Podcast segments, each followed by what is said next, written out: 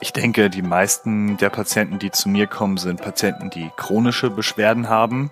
Ähm, Beschwerden, wo auch sich vielleicht schon, wo sich vielleicht schon mehrere Therapeuten und mehrere Ärzte ähm, sich dem Ganzen angenommen haben, aber nie wirklich die volle Zufriedenheit des Patienten zustande gekommen ist. Herzlich willkommen zu Forever Young, dem Gesundheitspodcast vom Landshof. Mein Name ist Nils Behrens. Und ich bin nicht auf der Suche nach der ewigen Jugend. Ich möchte vielmehr Antworten darauf finden, was ein gesundes Leben ausmacht. Ich möchte gern wissen, was man dafür tun kann, um möglichst lange fit zu bleiben. Aus diesem Grund treffe ich jede Woche einen Gesundheitsexperten, der mir meine Fragen beantwortet. Und wer weiß, vielleicht kann man am Ende durch dieses Wissen doch noch ein längeres Leben führen. So, hallo und herzlich willkommen zu Forever Young. Mein Name ist Nils Behrens und ich sitze hier heute mit Matthias Bludau. Matthias ist ein Osteopath und Physiotherapeut und in erster Linie möchte ich heute etwas von ihm lernen, was eigentlich die Osteopathie ist. Hallo Matthias. Ja, schönen guten Tag, Nils. Matthias, äh, Osteopathie, wie würdest du definieren, wenn dich jetzt jemand fragt, was ist eigentlich Osteopathie? Ich glaube, dass ähm, wenn man jetzt die Osteopathie definieren möchte, man erstmal wissen muss, dass es ganz unterschiedliche Art und Weisen von Osteopathie gibt. Also es ist mit der viszeralen Osteopathie und der parietalen Osteopathie sowie der kraniosakralen schon in sehr drei große Teilbereiche unterbrochen, die in ihrer Gesamtheit schon zusammenarbeiten, aber in der Behandlung definitiv auch voneinander separat betrachtet werden.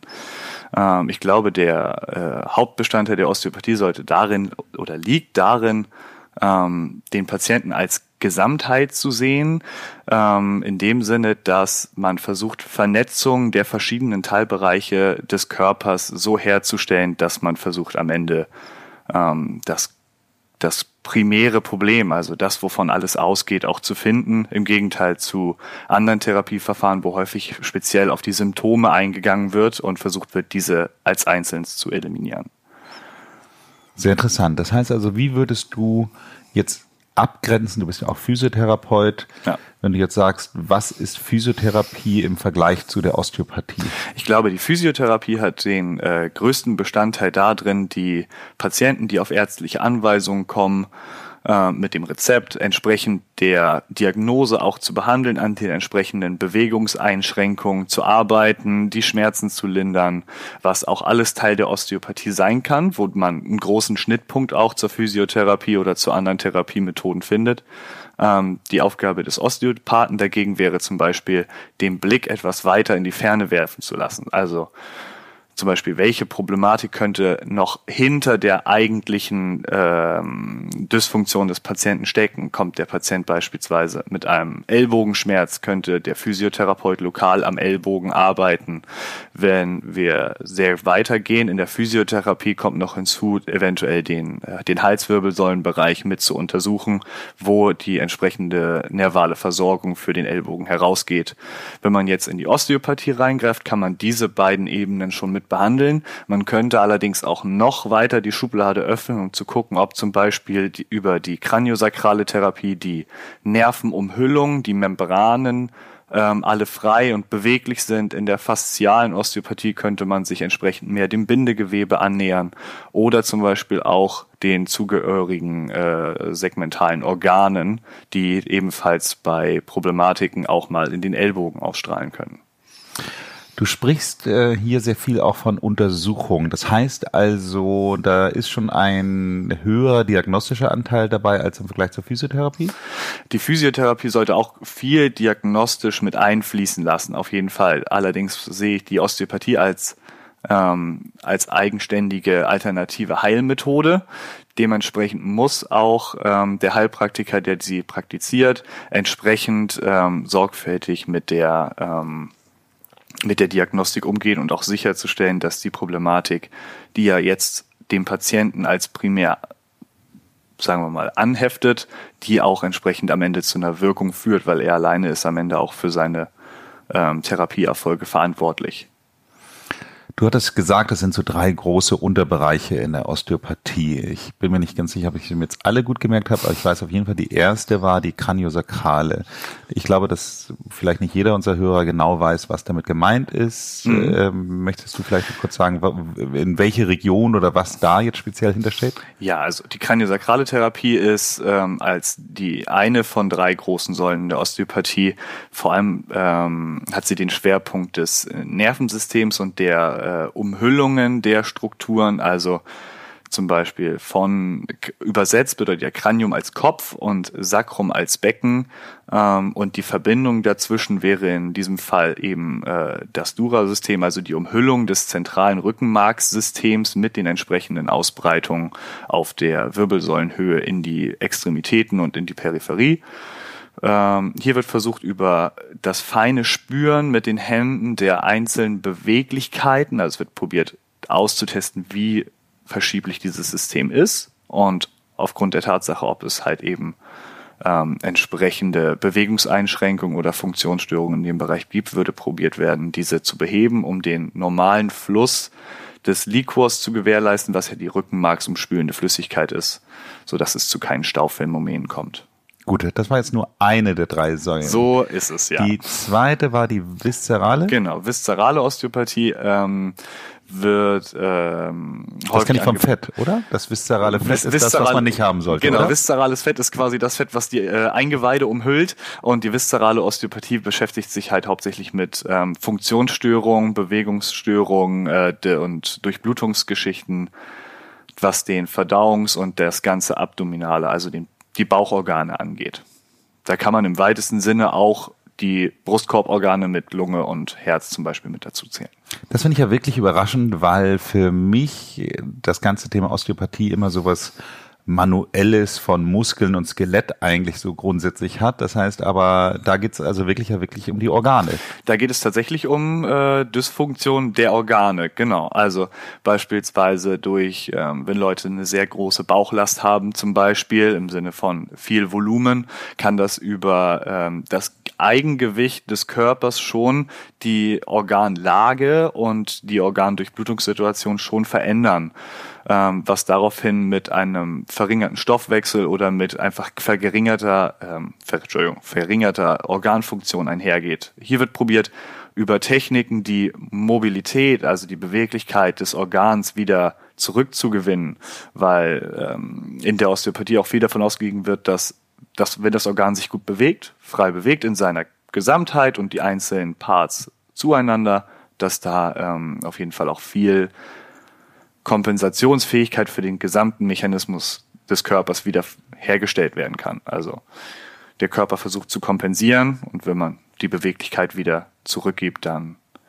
kann man da, glaube ich, schon vielen Leuten ein großes Stückchen weiterhelfen. Das ist aber in der Konsequenz, könnte es auch sein, dass jemand mit Verdauungsproblemen zu dir kommt? Das ist korrekt, ja. Also die Spannbreite der Patienten kann von Verdauungsproblematiken oder Schmerzen im Bauchraum kommen. Es können Zustände nach Bauchoperationen sein, wo sich Narbengewebe gebildet hat oder Wassereinlagerungen sich im Bauchraum befinden. Was ist denn die dritte Säule? Die dritte Säule ist die ähm, parietale Osteopathie wo ähm, da hätte ich ja wirklich keine Idee, wo das genau ist. Parietal ist im Endeffekt die Bezeichnung für das äh, Knochen- und Skelettsystem. Also im Endeffekt das, wo der größte Schnittpunkt mit der Physiotherapie entsteht, ähm, weil viele der Physiotherapeuten in ihrer Ausbildung als zusätzliche Vorbildung manuelle Therapie belegen, was ein sehr großer Zugewinn für die Physiotherapie auch ist. Hierbei wird sich vor allem mit ähm, den Bewegungsstörungen der einzelnen Gelenke und der Knochen zueinander äh, befasst und auch Muskelproblematiken werden hier definitiv mit äh, eingefasst in die Osteopathie. Aber tatsächlich ist das auch die Säule, wo häufig die Patienten das auch schwierig finden, ähm, die genaue Abgrenzung zu finden, so was hat jetzt der Physiotherapeut anders gemacht als der Osteopath. Da kann es tatsächlich auch sein, dass Physio und Osteopath die gleiche Technik anwenden je nachdem, welche Ausbildung da auch äh, dem Osteopathen vorangegangen ist.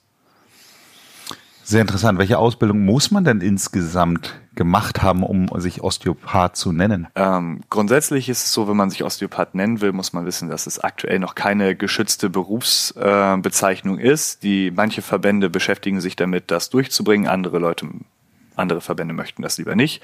Wenn man jetzt den Osteopath ähm, erlernen möchte, dann muss man mitbringen eine mittlere Hochschulreife, mindestens 25. Lebensjahr und ähm, vor allem muss man als Osteopath den Heilpraktiker beinhalten. Also die nach dem Arzt die zweite Heilberufsgruppe in Deutschland was einen damit auch in Verbindung bringt, dass man erst Kontakt zu Patienten bekommt. Also der Patient ist nicht mehr darauf angewiesen, in Deutschland als erstes einen Arzt zu sehen und dann auf Rezept zu kommen, sondern er kann theoretisch den Osteopathen an dieser Stelle auch als erstes aufsuchen, wenn er der Heilpraktiker ist und auch sein muss. Und ähm, in diesem Zusammenhang wird halt deutlich, wie hoch die ähm, Sorgfaltspflicht für den Heilpraktiker Schrägstrich Osteopathen auch ist, die genaue, ähm, das genaue Problem des Patienten auch zu erkennen und notwendigerweise im entsprechenden Fall auch zu einem Facharzt auch weiterzuleiten, weil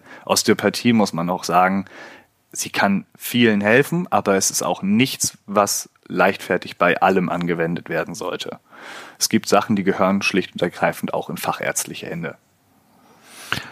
Das heißt, du hättest den Physiotherapeuten nicht machen müssen? Korrekt. Also es ist nicht Voraussetzung, den Physiotherapeuten zu machen. Ähm, es gibt Ausbildungsstätten für Osteopathen in Deutschland, die verkürzte Laufzeiten für äh, Menschen mit medizinischen Vorkenntnissen haben. Äh, es gibt allerdings auch die Möglichkeit in Deutschland über ein fünfjähriges Vollzeitstudium das Ganze ohne medizinische Vorkenntnisse abzuschließen. Ich Aber selbst wenn man diese fünf Jahre Vollzeitstudium macht, muss man trotzdem noch den Heilpraktiker haben. Das ist korrekt. Äh, es gibt inzwischen, es gibt in Deutschland keine Schule, wo beides inklusive ist. Viele Schulen bieten eine Prüfungsvorbereitung für den Heilpraktiker an. Der muss allerdings separat beim Gesundheitsamt abgelegt werden und nicht in der Schule, wo man die Osteopathieausbildung macht.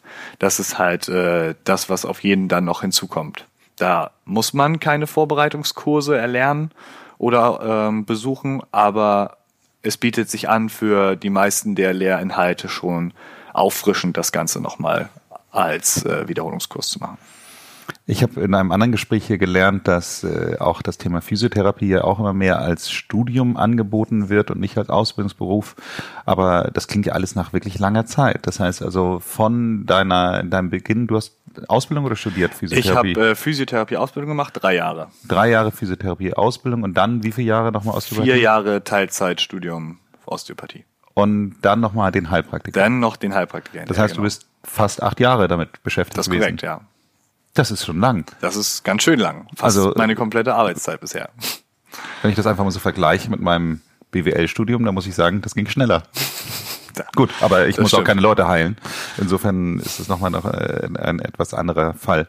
Was würdest du sagen, wann kommen, was sind so die häufigsten Fälle, weshalb Leute zu dir als Osteopath kommen? Ich denke, die meisten der Patienten, die zu mir kommen, sind Patienten, die chronische Beschwerden haben.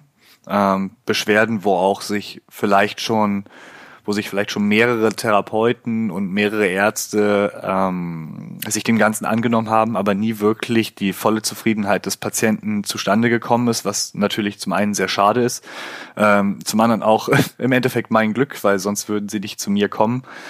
Ähm, und ich einfach probiere das Ganze in einen etwas größeren Kontext zu setzen, also sich sämtliche Untersuchungen mal anzuschauen, ähm, vom Internisten über den vielleicht Neurologen zum physiotherapeutischen Bericht und da die Schnittstellen zu finden, welche ähm, welche Problematiken vielleicht vorrangig behandelt wurden, aber nicht zum Erfolg geführt haben, wo vielleicht noch ähm, Probleme des Körpers sein könnten, die bisher noch nicht in Angriff genommen werden konnten. Zum Teil auch denn ähm, Probleme, die sich im Laufe der Behandlung auch erst im Laufe des ersten Kontakts rausstellen, weil ein gesundes Patienten-Therapeuten-Vertrauensverhältnis baut sich erst nach einer gewissen Zeit auf. Das ist auch so, ähm, dass zum Teil dann auch andere Sachen zur Sprache kommen, die vielleicht vorher gar nicht berücksichtigt werden konnten, weil sie noch nicht Thema waren. Ähm, aber ansonsten kann auch, ähm, habe ich auch einen Großteil an Sportlern, die einfach inzwischen auch präventiv zu mir kommen und sagen, sie möchten gerne ähm, leistungsdiagnostisch auch wissen, ob aus, auf osteopathischer Sicht alles im, im grünen Bereich ist oder ob es da Nachholbereich gibt. Ähm, da um, um der Vollzähligkeit halber müsste ich noch sagen, dass ähm, der die Kinderosteopathie bisher jetzt auch ein großes Teil der Osteopathie ist, aber bisher nicht in meinem Bereich liegt. Also da ist etwas, was äh, ich mir jetzt auch nicht auf die Fahnen schreibe, da jetzt besonders ähm, der Vorreiter zu sein. Da gibt es Kollegen, die das weitaus besser beherrschen als ich. Wenn ich jetzt auch äh, ein, du hast es jetzt so so ein bisschen allgemein noch gefasst, aber wenn man jetzt so das Hauptsymptom, könnte man könnte man da etwas sagen, dass die Leute schon überwiegend mit Symptomen Rücken, Verdauung, keine Ahnung, Gelenkproblemen, irgendwas. Das glaube ich, kann man gar nicht so genau sagen, weil bei jedem äußern sich die Beschwerden auch persönlich anders. Ähm, ich könnte jetzt gar nicht sagen, dass die meisten Patienten jetzt vielleicht mit Bauchschmerzen, Verdauungsproblemen, Kopfschmerzen oder Migräne kommen. Ich glaube, das ist äh, sehr durchmixt bei allem, was ich auch äh, schön finde. Das macht auch besonders viel Spaß, wenn man von allem was ein bisschen was sieht. Dann kann man hier und da immer noch ein bisschen lernen und auch besser vergleichen. Das finde ich auch gerade wichtig, dass es sich bunt durchmischt, weil ähm, mein Ziel ist es, das ganze ähm, Prinzip der Osteopathie sehr ganzheitlich zu sehen, mich nicht auf einen besonderen Teilbereich zu spezialisieren, dieser drei Säulen, sondern immer alle im Blick zu behalten. Von daher möchte ich auch gerne mit Patienten allen, einer Bereiche mit in Kontakt treten. Und in der bisherigen Erfahrung, äh, gibt es einen Schwerpunkt der Säule oder sagst du wirklich, nein, die sind. Ich glaube, es ist aktuell wirklich ganz gut verteilt. Sehr interessant. Vielen Dank für das Gespräch ähm, und bis zum nächsten Mal. Viel gerne. Bis zum nächsten Mal. Wie ist es denn bei dir persönlich? Machst du lieber Physiotherapie oder Osteopathie? Oh, das ist äh, eine schwierige Frage. Also ich mache super gerne Osteopathie, weil es für mich die Möglichkeit gibt, einfach auch viel mehr alles mit einfließen zu lassen, was so an meinem